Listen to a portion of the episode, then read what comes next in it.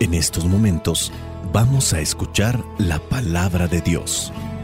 Dispón tu corazón para que el mensaje llegue hasta lo más profundo de tu ser.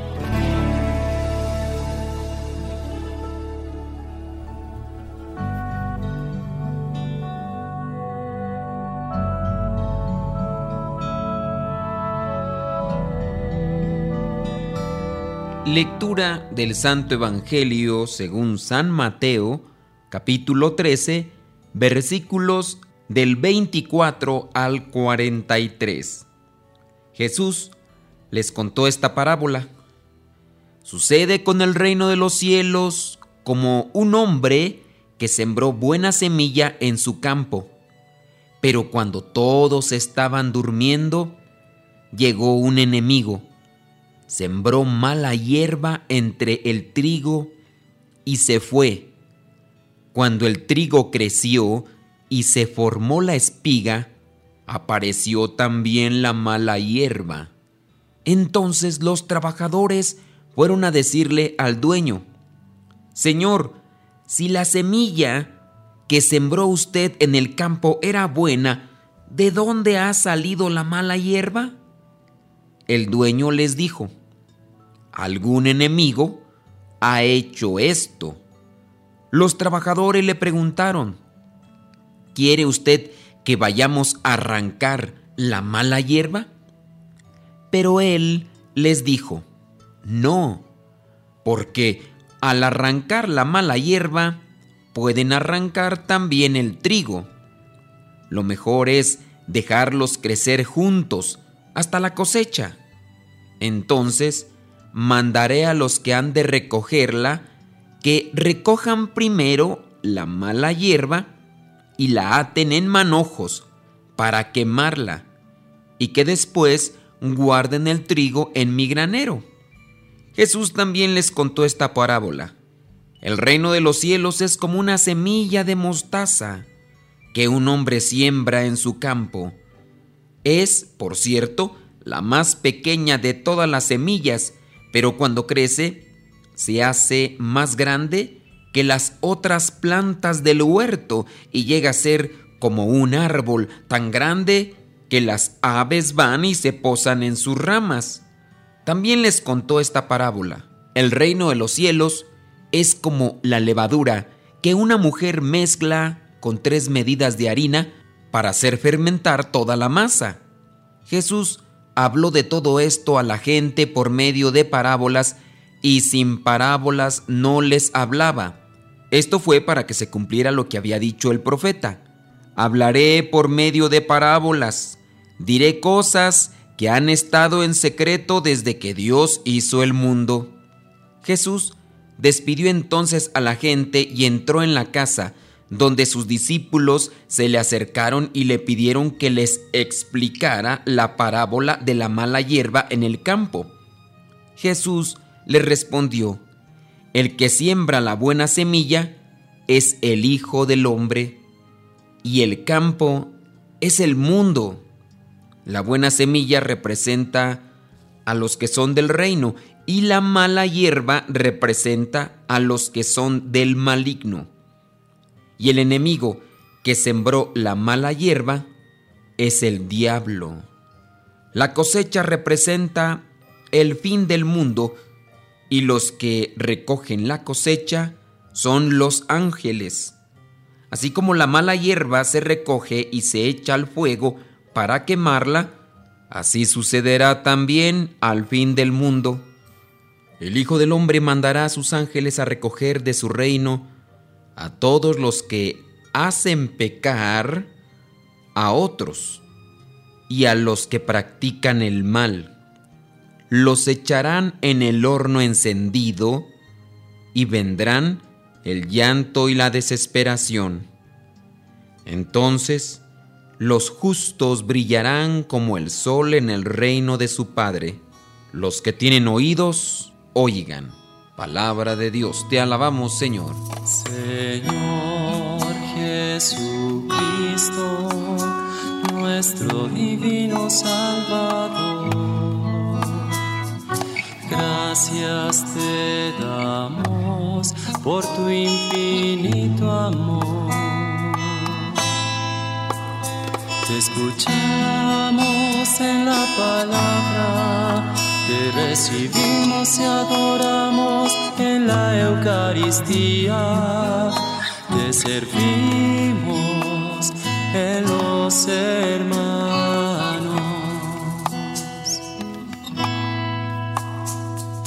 Que seamos misioneros como lo quieres tú, enseñando a hombres el fuego de tu amor. Un evangelio largo para comentar muchísimas cosas, pero nos vamos a enfocar solamente en lo que vendría a ser el trabajo del malo el trabajo del envidioso, el trabajo y la semilla del enemigo de Dios, un ser que nunca va a descansar e incluso podría decir que su odio va creciendo día con día hacia Dios y hacia los hijos de Dios. Es verdad que este enemigo de Dios puede llegar y sembrar la semilla, pero también hay que tener presente que depende de nosotros si aceptamos y cultivamos esa semilla. Toda semilla tiene que germinar y después tiene que crecer, tiene que desarrollarse, pero para que eso suceda hay que cultivarse.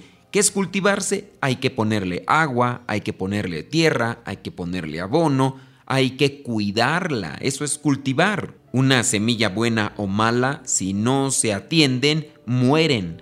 Si no se les pone agua, se secan. Entonces se le cultiva de una u otra manera. Es interesante lo que dice en el versículo 41 cuando Jesucristo explica que el Hijo del Hombre mandará a sus ángeles a recoger de su reino a todos los que hacen pecar a otros y a los que practican el mal, a todos los que hacen pecar a otros. Los otros están haciendo el mal y están pecando, pero nadie puede decirse que nace sabiendo pecar Quizá a lo mejor si nadie nos dice cómo hacer las cosas buenas por ignorancia, hacemos cosas malas, pero hay una ley natural que nos dice lo que es bueno y lo que es malo. El problema es cuando la persona viene a anteponerse y a rechazar aquella ley natural. Por ejemplo, matar a otra persona. No hay necesidad que te digan que matar es malo. Tú sabes muy bien que matar es malo porque hay algo dentro de ti que te dice eso no está bien, eso no es correcto. Si tú vives cerca de Dios, entenderás y comprenderás y conocerás que hay muchas cosas que no puedes hacer porque no son correctas. Estás a la luz, estás en la luz y sabes lo que puedes y lo que no puedes hacer porque lo ves todo con claridad. Si estás con Dios, sabes lo que tienes que hacer. Pero retomemos nuevamente la cuestión del enemigo de Dios. El enemigo de Dios viene y siembra la semilla que va a hacer crecer la cizaña, este tipo de planta que no sirve para nada y la van a atar y después tienen que echarla al fuego. ¿Qué tipo de semilla te has dejado sembrar de parte del enemigo? ¿Tú eres de las personas que enseñan a otros el camino de Dios o les estás enseñando hacer maldades. Siempre habrá a nuestro alrededor alguien que nos enseñó a hacer algo malo, o en su caso decir malas palabras. Siempre habrá alguien que te dijo, haz esto, haz aquello, vas a saborearlo, te va a gustar, lo vas a disfrutar, y tú sabías que era malo, pero te dejaste llevar por la tentación, así como se dejó llevar Eva, también nosotros podemos caer. En este Evangelio también se habla de la levadura, que dice, el reino de los cielos es como la levadura que una mujer mezcla con tres medidas de harina para hacer fermentar toda la masa. Ciertamente queda ahí, no da una explicación sobre en qué sentido se habla de la levadura. Sabemos que la levadura la utilizan en las cocinas para lo que es la harina que la harina fermente, pero que al mismo tiempo llegue a expanderse cuando ya se calienta, cuando se mete al horno. El reino de Dios crece también en nosotros si nosotros lo dejamos crecer. Pero ciertamente también lo que son las semillas del mal pueden crecer. ¿Qué es lo que nosotros hacemos crecer? Menciona ahí sobre la semilla de mostaza. Siendo muy pequeña llega a ser una de las plantas más grandes que incluso sirven y ayudan para que los animalitos se resguarden en la noche, ya sea también de la lluvia o sea de la intemperie. Sirve de lugar para que puedan ahí resguardarse. Jesucristo nos da a conocer que el reino de Dios también comienza en pequeñito, en pequeñito y se convierte en algo grande que sirve, que ayuda. Pero seamos realistas, también el mal. El mal entra con una cosa pequeñita, puede entrar con una imagen, con una palabra, con un pensamiento. Lo consiente uno y poco a poco va echando raíces. Y hay algo que dentro de las cosas del bien y el mal, yo no sé por qué, bueno, sí lo sabemos, es la concupiscencia. Nosotros como que tendemos más a lo mal, disfrutamos más lo, el mal, el pecado. Y no quiere decir que el bien, las cosas de Dios, no las disfrutemos, pero ciertamente como que son más rápidas, más prácticas y más inmediatas que las cosas de Dios. Cuando uno llega ya a experimentar las cosas de Dios, uno realmente valora y sabe que a pesar de que las cosas del mal o el pecado pueden satisfacernos con aquellos placeres que son propiamente de la concupiscencia de la carne, aquellos placeres que también podrían ser incluso del paladar, del gusto, hablando por ejemplo de la gula, de la pereza, o incluso del orgullo. Cuando la persona llena de orgullo hace algo, la persona como que siente cierto tipo de placer, pero a la larga la persona se va vaciando y sin duda es más rápido acceder a este tipo de cosas, pero con el tiempo nos damos cuenta de que no, no nos satisface realmente, no nos otorga la felicidad. Pero cuando uno realiza las cosas del bien, las cosas de Dios, que también vienen a ser pequeñas, y llevan a lo grande, la persona puede considerar que sí, cuesta más, dura quizá más tiempo en alcanzar los frutos de las semillas de Dios, pero con el tiempo a uno ya no lo dejan vacío, sino que lo realizan como tal. Tengamos presente este pensamiento. Las únicas cosas, las únicas cosas que nos llegan a realizar como tal, son aquellas cosas de Dios, la oración, los sacramentos, la reflexión, la generosidad, la alegría, la bondad, todo lo que viene de Dios y que entra a nuestro corazón y que después se expande a las demás personas, nos hace sentir realizados.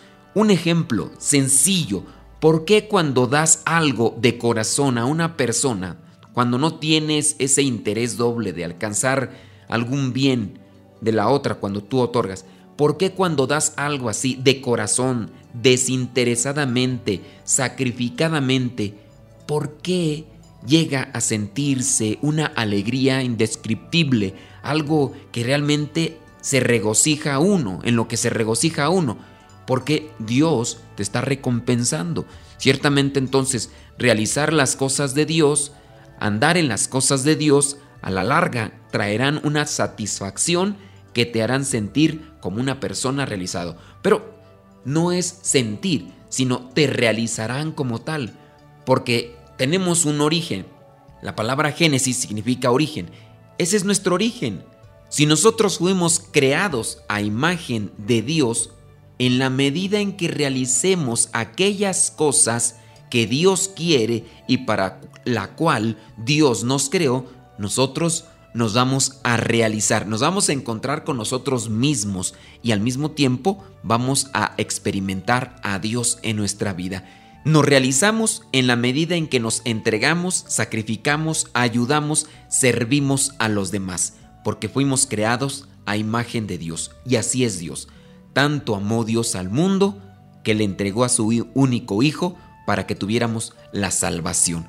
Jesucristo se entregó también por nosotros, no escatimó nada. Así nosotros, en la medida en que nos sacrifiquemos por los demás No importa si no nos agradecen, aquí sería otro tema. Habrá gente que me estará diciendo, sí, pero uno se sacrifica por los demás, malagradecidos. Dejémoslo eso a un lado. La cuestión es de que si tú te entregas, te das a los demás, te das a Dios, comenzarás a experimentar la realización plena. Conforme vayamos realizando todo esto, vendrá el momento en el que tendrá que acabarse todo esto y Dios enviará a sus ángeles y recogerá a aquellos que son justos, los que practicaron la justicia y enseñaron a los demás el camino de Dios. Que nosotros seamos de esos y no sea que nos vayan a escoger por andarle enseñando cosas malas a los demás o por andar haciendo cosas malas.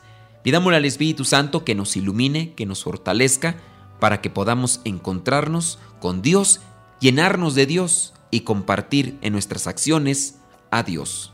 La bendición de Dios Todopoderoso, Padre, Hijo y Espíritu Santo, descienda sobre ustedes y les acompañe siempre. Amén. Se despide el Padre Modesto Lule de los misioneros servidores de la palabra. Lámpara es tu palabra para mis pasos, luz en mi sendero. Lámpara es tu palabra para mis pasos luz en mi sendero. Luz, palabra es la luz.